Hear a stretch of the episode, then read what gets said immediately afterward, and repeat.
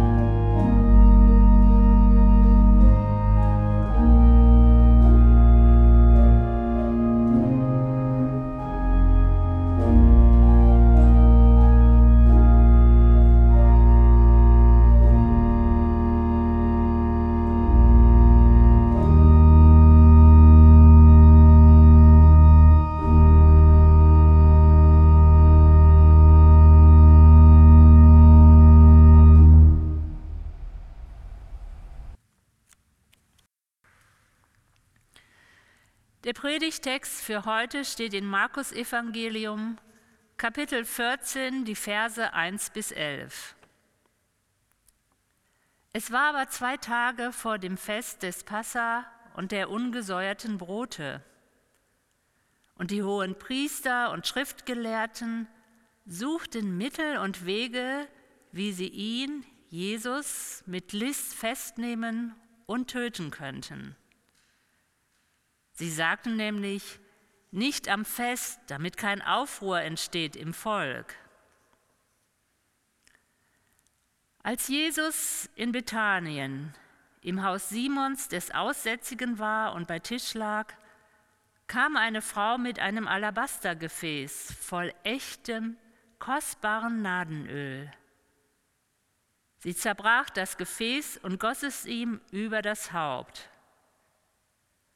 Da wurden einige der Jünger unwillig und sagten zueinander, Wozu geschah diese Verschwendung des Öls? Dieses Öl hätte man für mehr als 300 Denare verkaufen und den Erlös den Armen geben können. Und sie fuhren sie an. Jesus aber sprach, lasst sie. Was bringt er sie in Verlegenheit? Sie hat eine schöne Tat an mir vollbracht. Arme habt ihr ja alle Zeit bei euch und könnt ihnen Gutes tun, so oft ihr wollt. Mich aber habt ihr nicht alle Zeit. Was sie vermochte, hat sie getan. Sie hat meinen Leib im Voraus zum Begräbnis gesalbt. Amen, ich sage euch, wo immer in der ganzen Welt das Evangelium verkündigt wird, da wird auch erzählt werden, was sie getan hat, zu ihrem Gedächtnis. Und Judas Iskariot, dieser eine von den Zwölfen, ging zu den hohen Priestern, um ihn an sie auszuliefern. Als sie dies hörten, freuten sie sich und versprachen ihm Geld zu geben. Und er suchte nach einer günstigen Gelegenheit, ihn auszuliefern.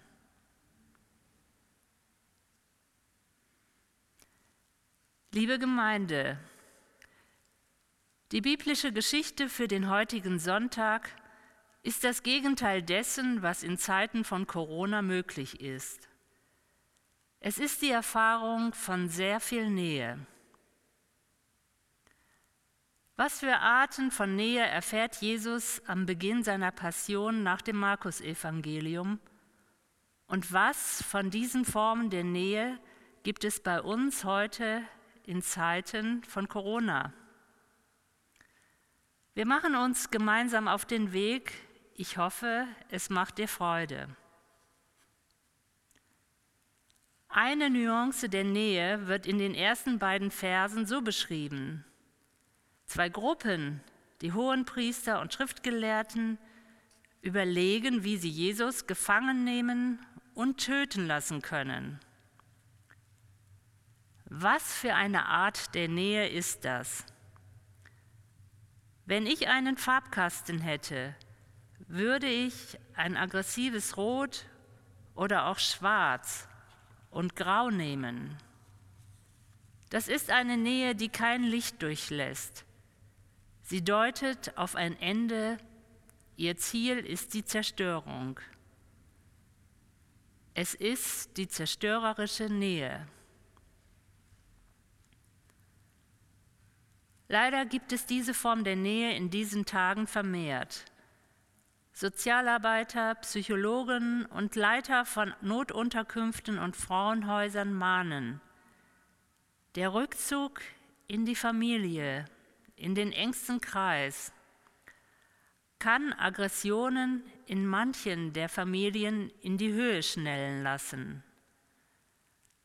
An erster Stelle sind Kinder betroffen, aber auch andere, die in dem System Kleinfamilie körperlich oder emotional schwächer sind. So wie die Verschwörung der Hohenpriester und Schriftgelehrten nicht zu sehen ist, ist auch die häusliche Gewalt oft leise oder so unangenehm, dass Nachbarn lieber darüber hinweghören. Psalm 23 kennt das. Er spricht davon, wandere ich auch im finstern Tal.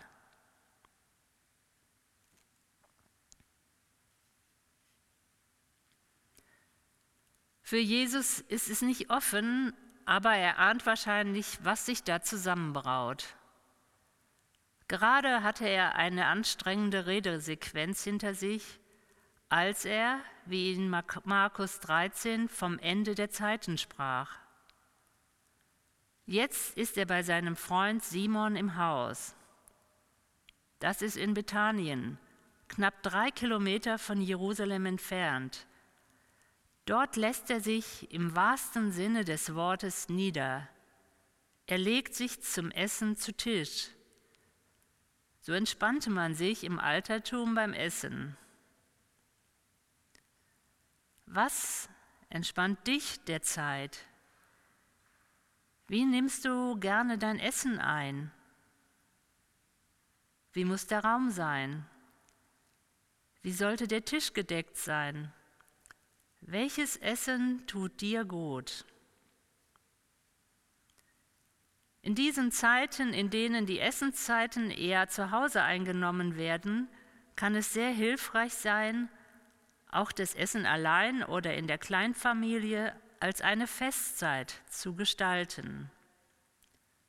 Mit einer Blume auf dem Tisch, einem Glas Wein und gutem Essen. Gott lädt uns ein an seinen Tisch, auch bei uns zu Hause. Psalm 23 weiß, du deckst mir den Tisch.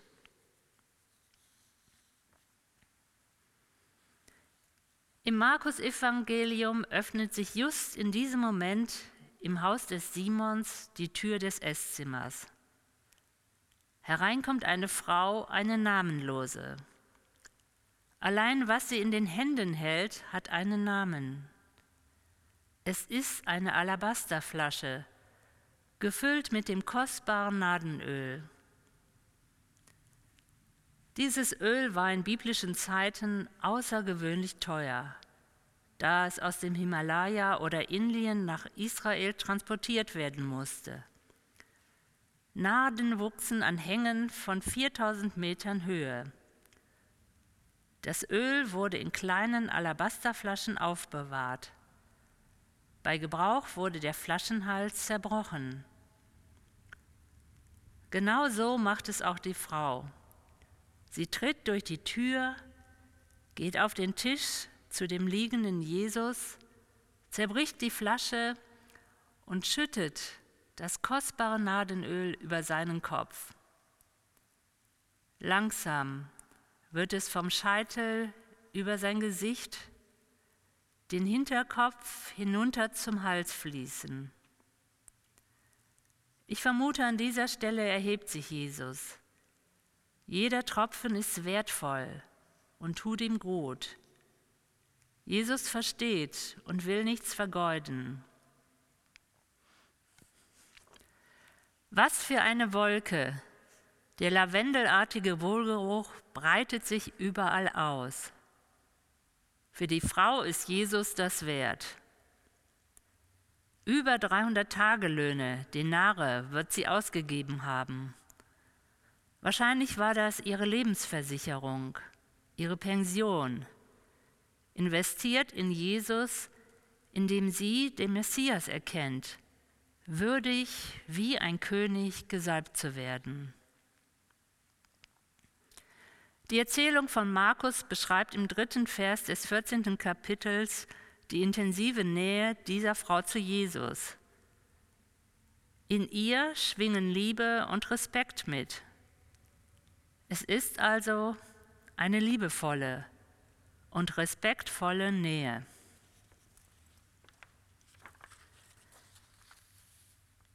Wie sieht es in deinem Leben jetzt aus? Wer schätzt dich? Wer sieht dich? Was wird dir Gutes getan? Und Gott, Erlebst du ihn dir gegenüber wertschätzend, liebevoll?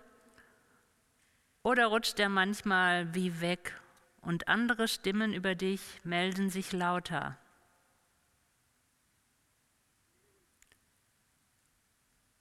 Psalm 23 kennt, was die Frau machte. Du salbst mein Haupt mit Öl.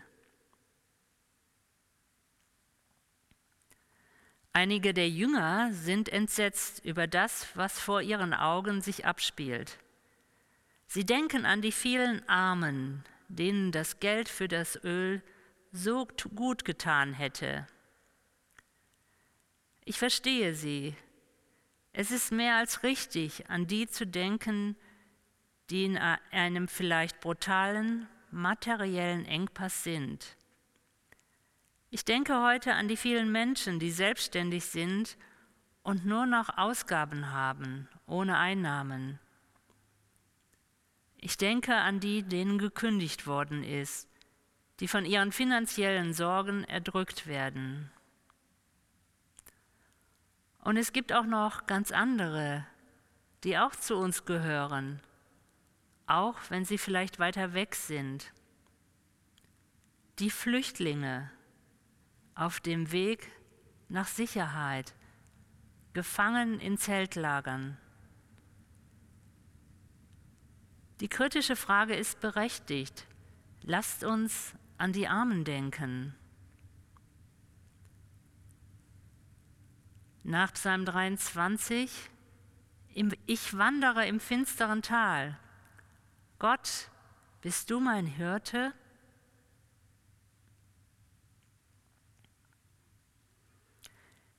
Jesus nimmt nicht oft etwas für sich in Anspruch.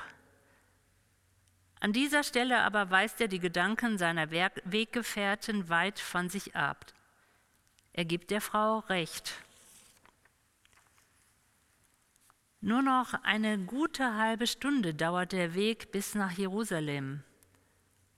Der senkrechte Kreuzesbalken seiner Hinrichtung wird schon aufgerichtet sein. In diesem Moment wertet Jesus die Duftwolke des Nadenöls mit der verschwenderischen Hingabe der Frau höher. Er nimmt an, was ihm angeboten wird. Er lässt sich vom prophetischen Handeln der namenlosen Frau stärken.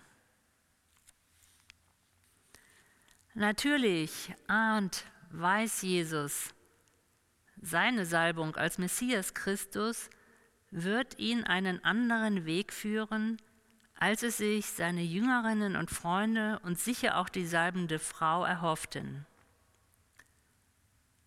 Er beschreibt es im Voraus als eine Salbung zu seinem Begräbnis. Wie geht es dir mit dem Annehmen? Kannst du dich großzügig, verschwenderisch beschenken lassen von deiner Familie, von deiner Nachbarschaft, von deinen Freunden, von deiner Kirchgemeinde, von Gott? Nimm alle Großzügigkeit dir gegenüber wahr. Lass sie fließen. Hindere sie nicht. Du darfst annehmen. Im Psalm 23 heißt es, Du gibst mir neues Leben, übervoll ist mein Becher. Die Geschichte aus Markus 14 schließt mit einer dritten Form von Nähe. Ich vermute, sie wurde aus einer tiefen Liebe und Beziehung zu Jesus geboren und dann mit dem Virus Verzweiflung infiziert. Der Exponat des verzweifelt Liebenden kann nach dem Markus-Evangelium in der Gestalt des Jüngers Judas gefunden werden. In dem Musical Jesus Christ Superstar schreit Judas in dem Song Heaven on Their Minds verzweifelt zu Jesus. Hör mir zu, ich will dir helfen, ich will nicht, dass dir etwas passiert. Am Ende unserer Episode der salbenden Frau tritt dieser Jünger Judas aus dem Schatten. Er geht zu den hohen Priestern, um Jesus an seine Feinde zu verraten, ihn auszuliefern. Warum Judas das macht, bleibt bei Markus offen. Der Evangelist erzählt nur. So bleibt der Schrecken spürbar, der sprachlos macht. Ich habe vorhin versucht, ihn als verzweifelte Liebe zu deuten. Der Kuss, mit dem Judas Jesus verrät, lässt eine sehr nahe Beziehung zwischen Jesus und Judas vermuten. Diese Art der Nähe findet sich auch in anderen Formen verzweifelter Liebe. Die Liebe, die irre wird an dem Geliebten. Sie ist wütend, will den anderen zu seinem Glück zwingen. Sie brüllt, sie schreit, sie will retten. Es ist so schwer, den anderen sein zu lassen, nicht nur in der Erziehung, auch in der Ehe, im Kollegenkreis, in der Nachbarschaft, in der Kirchgemeinde. All überall wissen wir, wie etwas besser wäre. Ein Gegengift für diese Verzweiflung, diese Sorgen und Ärger könnten diese Verse aus Psalm 23 sein. Der Herr ist mein Hirte, mir mangelt nichts. Er weidet mich auf grünen Auen, zur Ruhe am Wasser führt er mich, neues Leben gibt er mir. Das stimmt, Gott gibt neues Leben. Und gerade am Beginn der Karwoche weiß ich, wie schmerzhaft mancher Weg dorthin ist. Diese Woche macht offenbar, dass vieles nicht so ist, wie es auf den ersten Blick wirkt. Wie heute im Predigtext. Nähe ist nicht Nähe. Sie kann zerstörerisch sein. Sie kann respektvoll und liebevoll sein und auch verzweifelt. Manchmal geraten wir in etwas hinein, was vorher gar nicht einschätzbar war. Aber Gott wird dein Hirte sein und auch meiner. Amen.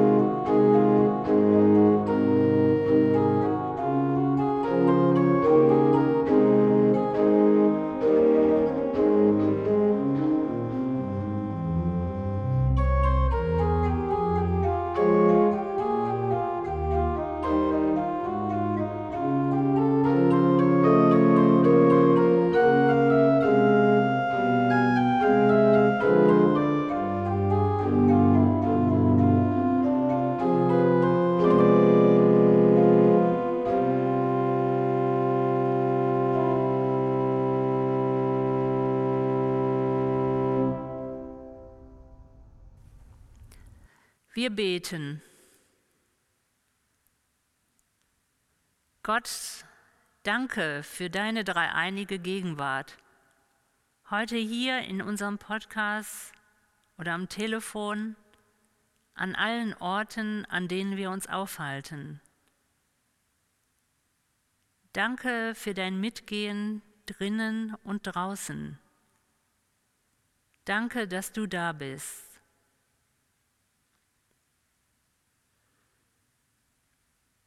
Danke, dass du jeden von uns siehst, dass du siehst, wer was braucht. Danke, dass du da bist, wenn der Schmerz groß ist.